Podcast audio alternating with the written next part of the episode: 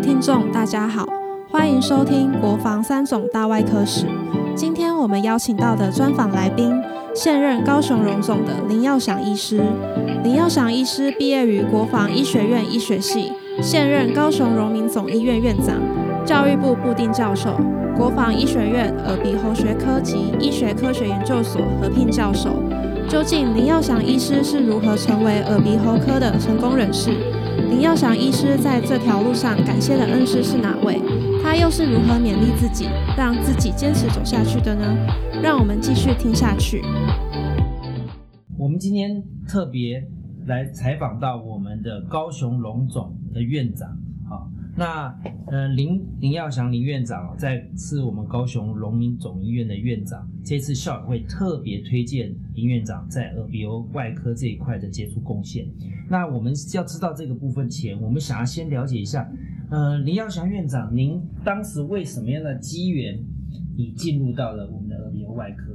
那进入以后，您以呃你所受的恩师啊，是您当时最印象最深刻的几位，好，您也帮我们做一个分享跟介绍，谢谢您。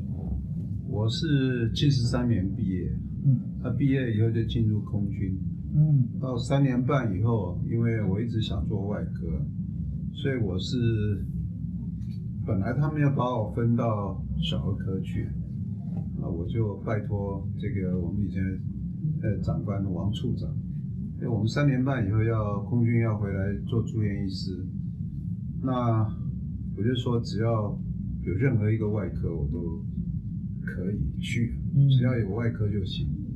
所以当时他们就空军就指派我到三军总医院耳鼻喉头颈外科受训。嗯那当然刚开始跟开科别不是我选的啊，那只是因为，我就是希希望进到外科系。嗯那我来的时候，大概我的同学他们同一个年代，大概都一年以后都已经回来当呃当住院医师了，在是留在三军总院当助教。那我回来的时候，他们都已经 R 三第三年住院医师，呃下半年。那我是当年因为耳鼻喉科算相对热热门了，嗯就是说很多同仁就就出出去开业。嗯那三军总院的耳鼻喉科人不是主治医师人数算相对那时候因为不太够。嗯。那当年那个陈志凯陈嗯。教育长，那叫那个时候是医务长，就问我要不要留在三军总院耳鼻喉科，呃，当主治医师。是。那我就在总医师那一年就离开空军，等于是进到三军总院的体系来，嗯。然后就八十一年去金门。那那时候大概几个比较对我影响最大的老师，大概就是苏文友苏教授。我来的时候，我记得我是七十七年二月一号，他那时候已经是高升做副院长，少将副院长。那同时那时候，比如可以有几个老师，第一个当然就是呃林炯坤林主任，还有陈祥林陈主任，还有柯世峰柯主任。那其实他们四位都对我影响很大，影响。啊，我是演的编制不在三军总医院，那因为当时年缺人，那我有个对呃我自己又对外科喜欢开刀，我就不喜欢过那种开业的生活，所以就留下来。留下来在八十一年在金门的时候，那时候刚好要出国，刚好可能是我们从长期服役改成这个十年是。服役，最后一中间年就有很多可能有很多学长他们他们都离开嘛，嗯。那我就递补就出国，嗯。所以我在八十二年就出国，是。然后就这样就回来以后就一直在三军中。是，您当时为什么会特别喜欢外科啊？因为因为大家在选科的时候，哎，有些人他不见得，那你是特别说你就是这样想到外科，因为做什么都好。因为我讲实在凭良心讲，我自己想说我自己呃第一第一个不爱念书，第二个在学学校功课也不好。那我考医师国考的时候，呃，外科分数也考得蛮高的，是，那我就觉得本来就自己的个性就比较适合做外科，嗯，所以我其实都很坚定，从我毕业我就一直要做外科系，那大概就是这个原因。哦，不是因为特别喜欢那个外科的那种光环，因为很多医生都觉得外科医师才是真正的医师啊，也也不能这么讲，也不是说什么，反正就是觉得自己呃比较适合做外科，嗯。因为自己个性上属于比较冲动型的，喜欢做比较有成就动手，动手做事情，是有成就感，就就相对就会选，就是一个信念就是要做外科，就这样，所以就进到虽然不是真正到，其实我原来的志愿是想做职业一般外科嗯。或是骨科，是。那后来当然进了比尔科，我就选择做了头颈外科。是。那这个因缘机会，我就到了全世界最好的一家癌症中心做头颈外科，那时候是在哪边？在德州的 MD Anderson 安德森哦。癌症医院。是是是，安德森那个年代，呃，台湾去那边的人不多，对，嗯。那我就休息。这个其实严格讲，最严格，其实我刚开始做耳鼻喉科的时候，其实还不太，那时候耳鼻喉科还没有进入那种内视镜的世界，是。虽然已经有，但是并不是那么的理想。是。其实刚开始还有点小痛苦，看鼻子、看耳朵都不是很会看，就觉得怎么那那那。嗯后来因为这个时候那时候因缘机会跟台湾，我们那时候跟以色列南非，我以前那个南呃主任陈祥林陈主任他是南非是去了南南非两年，那我们当年因为要台湾要买那个 Mirage 跟那个海军那个叫做哦耶，呃对拉法叶舰。嗯那我的启蒙老师严格讲是南非，因为台湾当年因为环境特殊，呃，我们其实有一些好朋友，就是南非当时被隔绝的，嗯。那我们有一个南非的教授来，然后后来因为跟法国有一个很热军方，尤其跟他们有很热烈的交、嗯。交往，就有一批法国教授、欧洲制的这个老师来，嗯。然后我我那时候跟他们在一起以后，他们就开头颈外科。嗯。那我其实严格讲，我大概第二年，我在住院医师第二年，因为跟他们相会的关系啊，我就突然觉得很有兴趣，嗯。我就觉得我一定要做头颈外科，所以我其实很早就下定这个决心是要做头颈外科。那当年耳鼻喉科的头颈外科其实是比较辛苦的一个科，因为大家没有人，也就相对比较少人愿意进去做，是因为开刀时间长嘛，然后给付又不是很好。嗯不过我就讲过，我喜欢做外科，所以我就，尤其我又去，等到，所以我那时候血根本不太懂得这种世界的变化。其实那时候因为还没开放，那根本就不是太清楚，因为就是误误打误撞，就是看到那个念书看到说，哎，有个头颈外科的医院，嗯。所以我就去了。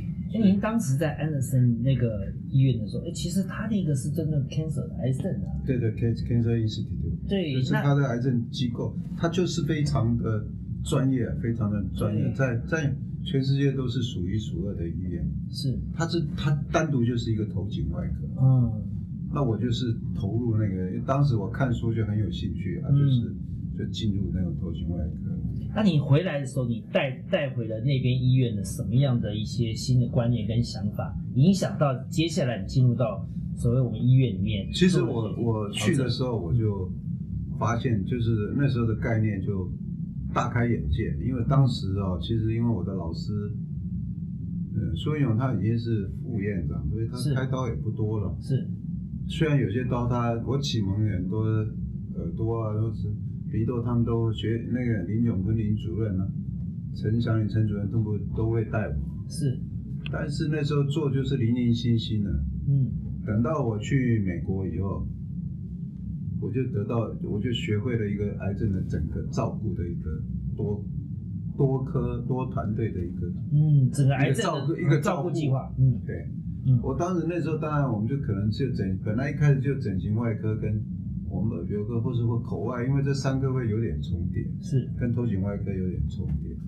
可是我后来到美国以后，就接受到这个癌症治疗是一个整体的，嗯，从化疗、放肿、放射肿瘤，是，所以这个影响我很深。然后最后又进入那种分子医学的，我那个年代大概在在美国大概是 P 五十三这个抑癌基因最在蓬勃发展的年代。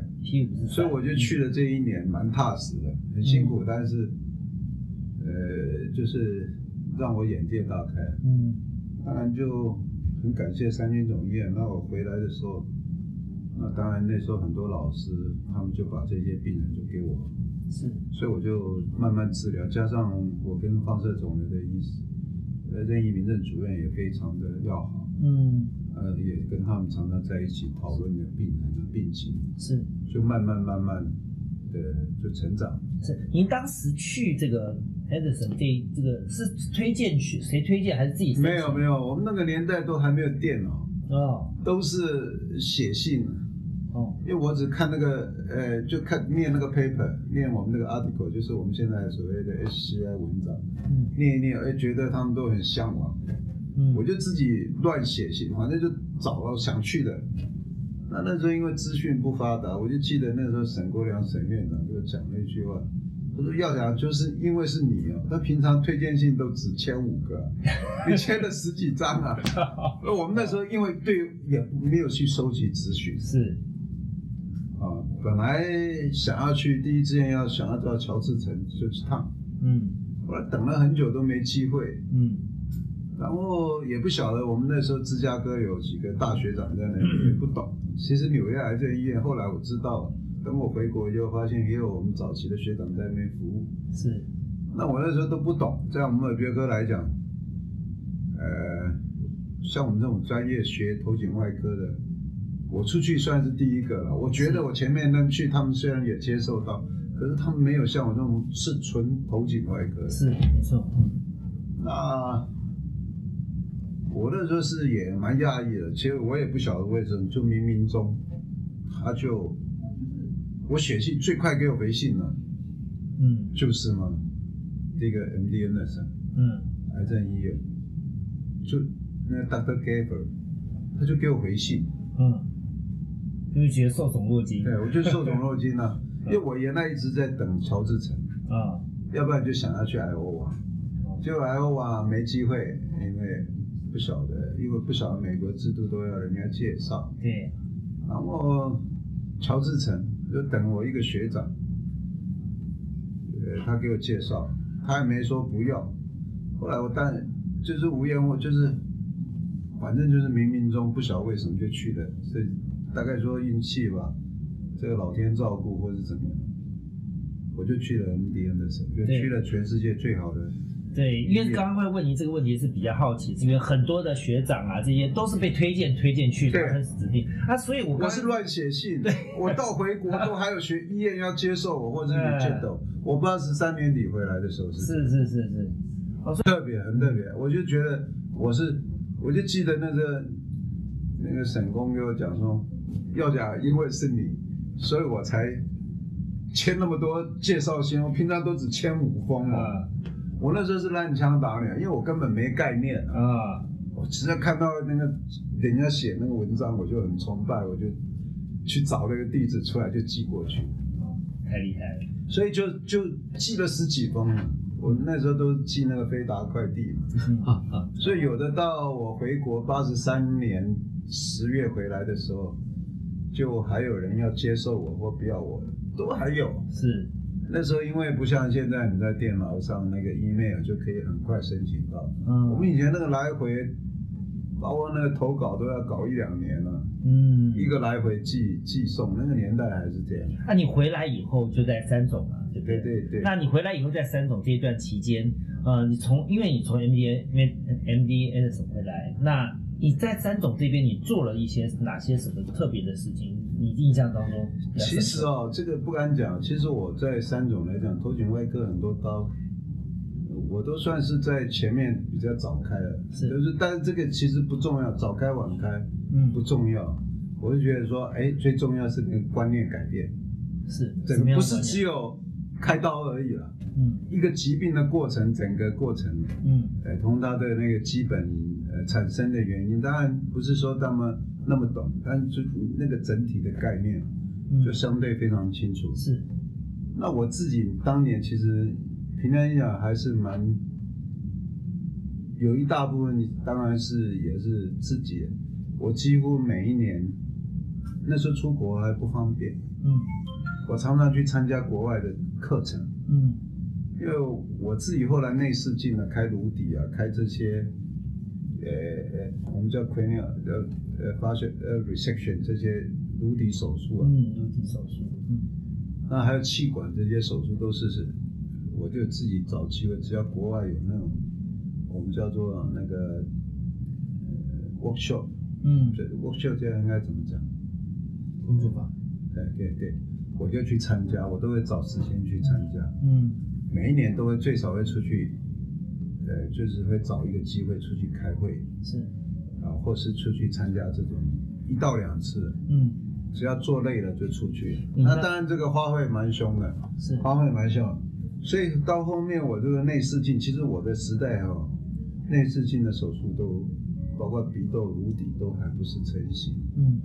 那包括我们很多气管的这些手术，嗯我都是利用这种去参加国外的会议或者是工作坊的机会，学到了以后回来应用在临床。是，那那当然，呃，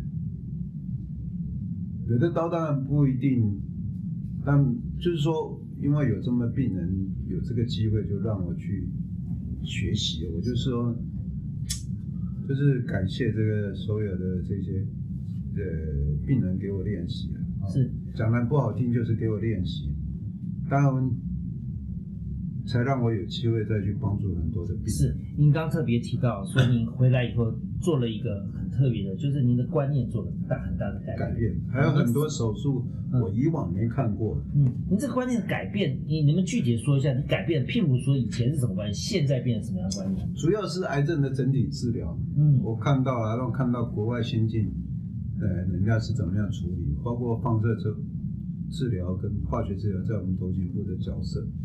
呃，当然因为很多技术面的方面差别会在哪里？主要的差别会在哪里？差别哦，因为当时哦，嗯呃，在我们那个九零年代的时候，其实台湾头颈外科才刚刚萌芽。嗯虽然以前有人在做，像 OS 开口腔啊，可是 或许是自己的关系，因为呃进入这个行业没有多久，或是说客观环境，我觉得反正那个年代在台湾并不是那么的流行啊，嗯并不是的那么，就是说最主要就是说我看到人家的呃科与科之间的合作，是啊，他们科与科之间的治疗，因为多多科治疗的概念，嗯这些都甚至有一些新的技术，都让我非常的那种专家是都非常的真的是非常的专精。什么样的？是你什么样的这个心情会让你持续不断一直要学习？你既然都已经从国外回来了，其实就是一个就喜热爱工作嘛，因为哦，就是非常热爱工作，就是热爱工作，你就喜欢开刀嘛，嗯那你就是对每一种刀你都非常有兴趣。嗯，你过我除了对耳朵兴趣不大以外，其他我所有的头颈部所有的刀我都很很有兴趣，包括整形我也很有兴趣。嗯只是后来真的力有所不逮也，嗯就是说，因为你的时间太，而且而且我们讲像以前，呃，当然我这个讲话，呃，有时候这种录影我也不方便讲。对我我我知道您的想法啊，所以说其实也其这跟你的其实我讲一句在，点关系我们跟个性有关系。其实我们那时候外科耳鼻喉科是不太受鼓励的科啊。所以也哎也也因为你的个性啊比较直，比较勇于敢于发言，会会有愿意去做更多的尝试跟想法，所以很多时候你会愿意用各种不同角度去突破它。那也因为这样子，我们想要在这个你后来为什么离开三种以后会再往龙总系统呢？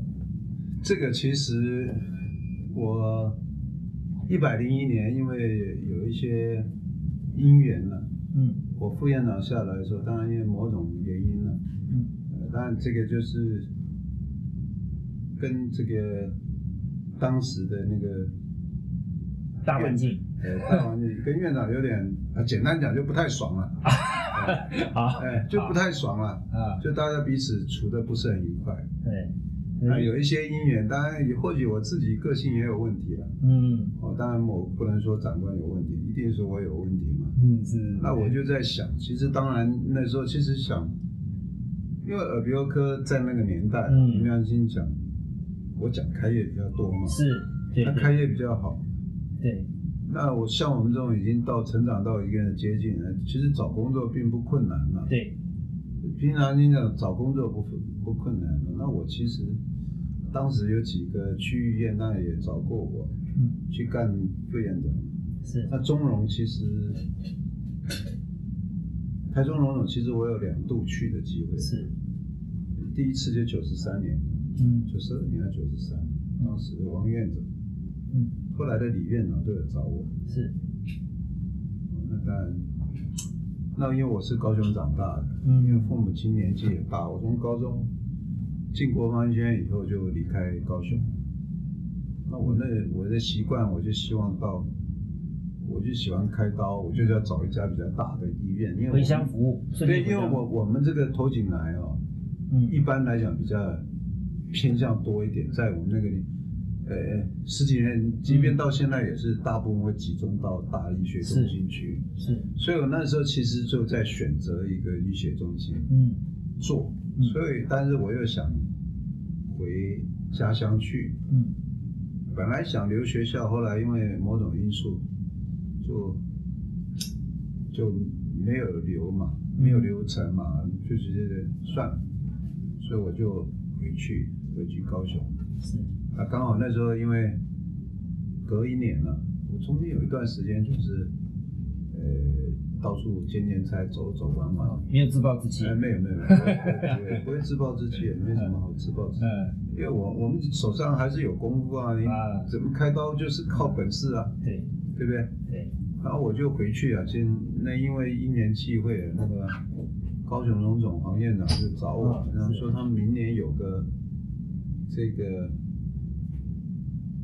呃副主任要退，是，那我就说好啊，因为我觉得我就那时候其实不太想再干行政，我觉得做医生很快乐，嗯。觉得喜欢开刀嘛，就做医生嘛，对。没什么难的，成就对我来讲很很愉悦，那那时候我大概实验室工作也都进行的蛮顺利的，蛮顺利的。后来就觉得，那因为有这个机缘呢，就是黄院长找我，嗯当然是李院长是呃钟荣李院长是后面找。是，那不过因为我的首选还是不要回乡，，对，是在自己家我要，回乡嘛。虽然台中我也蛮尬意的，可是因为我也先答应了的那个黄院长。嗯。我就想说，我回家父母亲都超过八十五岁，是，我回去的时候，爸爸可能已经八十八岁了，是，八十七八岁，我是觉得我该回去了。所以一听到高雄有，其实我就很开心，我就去了，我也没计较什么钱，嗯。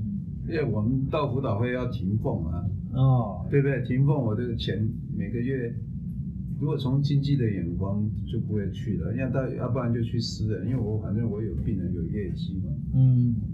那我去高荣以后就也是热爱工作啊，嗯，对，对对，那当然就是后面就几个院长都对我非常好，嗯。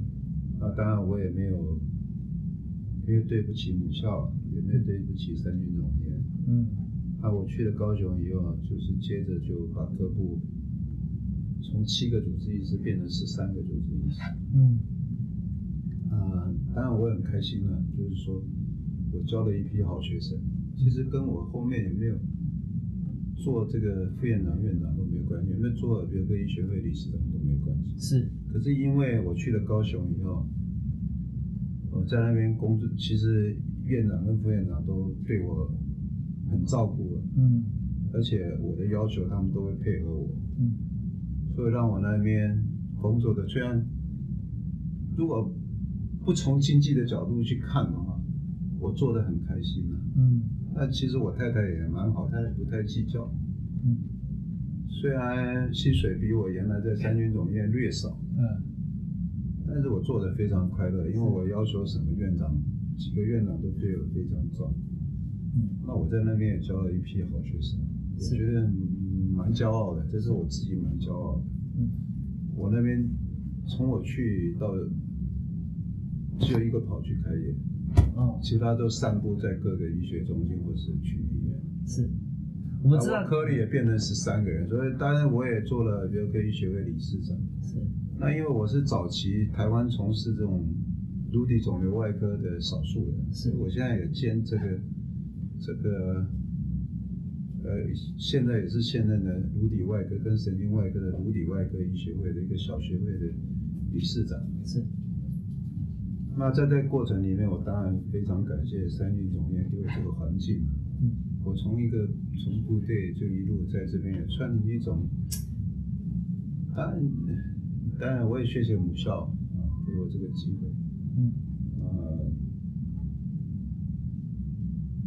当然我现在的希望就是我们的母校是越来越好，嗯但是三军总院不管怎么样都是我的 base，也是我娘家的，是。这个大概，对，这个我我我知道哈，您对于这个母校，尤其在三军总院这一块，您有很深的很深的感情，尤其是从哪一个地方看出来？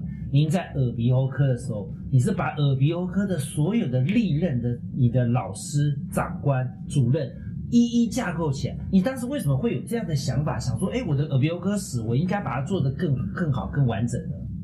其实这个其实我我可能可能是个性使然了啊。嗯那我觉得就像一个一个，我喜怎么讲？我觉得一个人怎么来怎么去，嗯呃，应该要去珍惜啊。你如果没有前面的人，你也没有后面的你。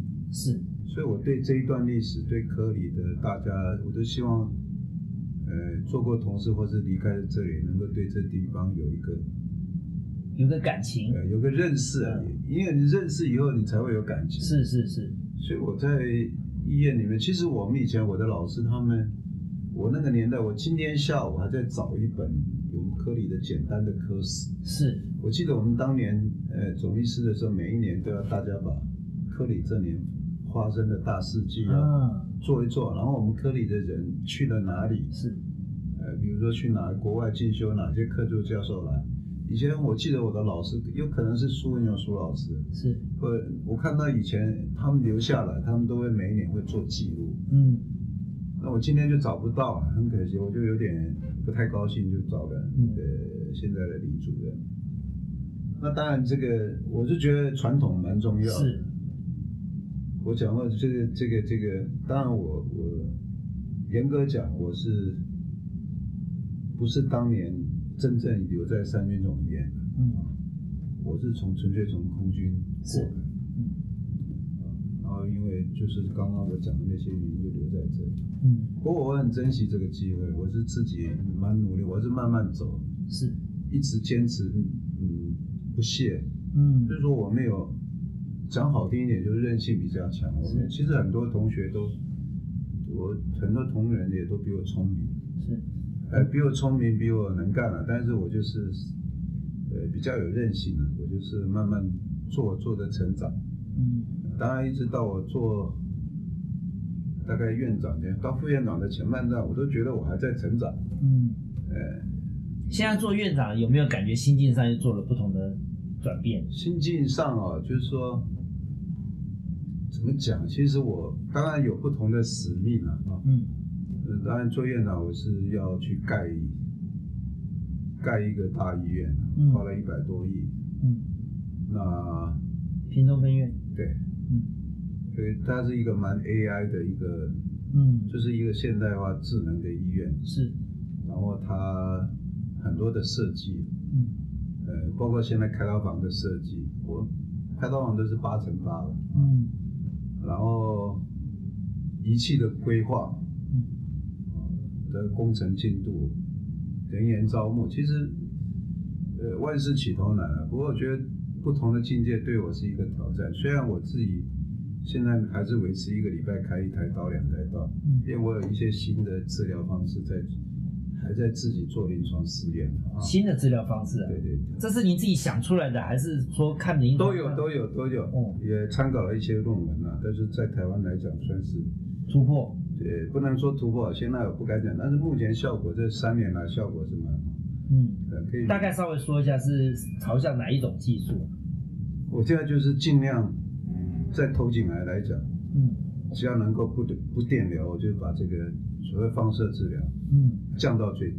哦，是因为副作用比较比较多嘛对对对，，病人生活品质比较好，因为我们头颈部的癌症很多都会造成残障，嗯哎，让病人的生活品质有极大的影响。其实，那放射治疗跟手术都是任何一个治疗都都有可能造成。是，那如果能够把这个强度减低，然后比结果是一样，其实就很好。但是我现在初步做了几十个病人，嗯，都还不错，都还不错，对，几乎存活率几乎是百分之百。您您这样一路走来哈，呃，你都自己不断的努力，你个性也也是属于非常直爽的个性哦。那你在这样的情况之下，你第一个碰到的问题可能是你之前的呃跟你合作的可能在长官呐、哈，可能对你的赏识或不赏识，碰到第一次的困难。可是，在临床上面，你有没有碰到一些你自己碰到的困难？你觉得这个也到底成你其实其实都有极限嘛，当然每一个人能力都有极限是啊。那当然就是要比较有一个团队合作。如果团队合作的愉快的话，其实呃尽量呢，就是说有些当然有些我常常讲，外科医生在尤其在我们头颈部癌症或肿瘤的治疗来讲，都是你就是 commander 就是是指挥官，是你一定要对这个多科的治疗要有一定的了解。是我们这次啊，最后回顾一下，就是因为我们知道你在耳鼻喉科部待的时间呢，相对你做我应该是军方第一个出来干耳鼻喉科理事长，是，所以我就想说，纯军方出来，我是纯军方出来。是是是没有错。我们是想说，您做了这个耳鼻喉科的历史以后，回顾到我们现在做的这个呃大外科史，您再回头看一下，你我们的这个三军总院的耳鼻喉科，你怎么看这一段的历史？你可不可以大概分析一下哪几段出来，让我们稍微了解一下？其实因为我我其实是七十七年呃二月一号来做住院医师的，嗯当然这个耳鼻喉科在当年他有一个，在当年就是他属于，就是说他他在我们我我总觉得我们的老师很少，嗯早期可能我我我还是平常心讲，那时候三军总院并没有给太多的资源给耳鼻喉科。嗯平常心讲，嗯当然因为耳鼻喉科的出路好嘛，大家也就出去开业嘛。嗯，所以我们那个年代没有一个，就林炯坤一个人没开业啊，是还有个李正廷，后来慢慢就从李正廷开始就没有，呃，就有留在医院做，就是不管在不同的医院做事。那我们那个年代其实耳鼻喉科没有给我们太多的资源。嗯，接下来如果这些学弟要进入到耳鼻喉科，你会怎么样的方式去去鼓励他或勉励他，或者是他们适不适合？你会是没有适不适合，其实就是你热爱你的工作就好。嗯那也就是坚持你的想法。那我觉得做什么选择都好。那你如果留在医院，你就呃尽量自我成长。是你自我成长以后，才能成长团体，就这样。是。啊，如果出去外面也是另外一种路，也是去去也是去促进，也是发挥你的所长嘛。嗯。其实都好，我觉得我倒没有觉得，只是说啊，留在医院同仁，当然你就要坚定你的想法。嗯，你要不然就浪费掉了。是。就是一个一个是知识的传承，一个就是呃把病人服务好，是。这个是基本的。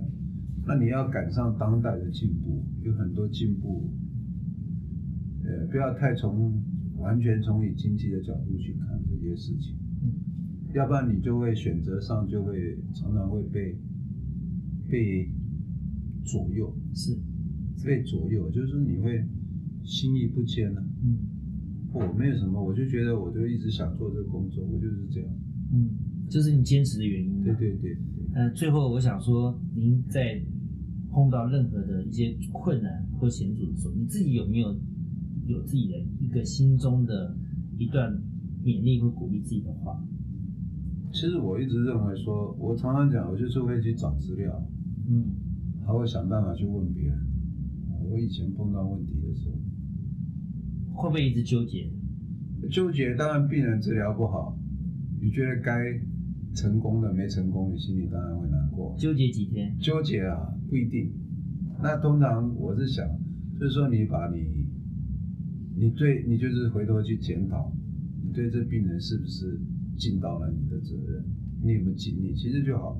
有时候不能完全以成败，嗯，那你就要从下个病这个病人身上去学到东西。他已经做了，把他最宝贵的事情的生命都交给你，是，那你应该从这里面去学到一些。下一次碰到这样的病人，你就要去，呃，做好它。嗯，我我觉得你，因为每一个人做这些东西都有一个门槛。是，你如果做的病人都失败，你其实你这个做心理上的创伤会很大。是，我我相信大部分人创伤会很大。对，我有时候觉得碰到什么就是病人不好的时候，我心情上也不好。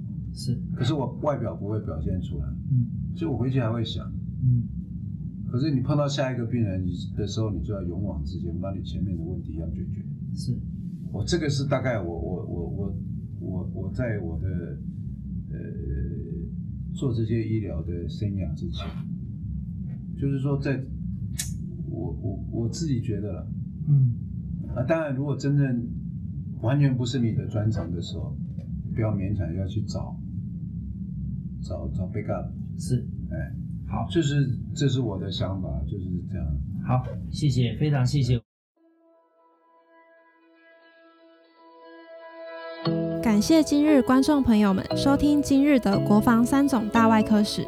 相信透过林耀祥医师的分享，大家对于耳鼻喉科的历史以及医师秉持的信念都有所收获。欢迎订阅分享，我们下集再会。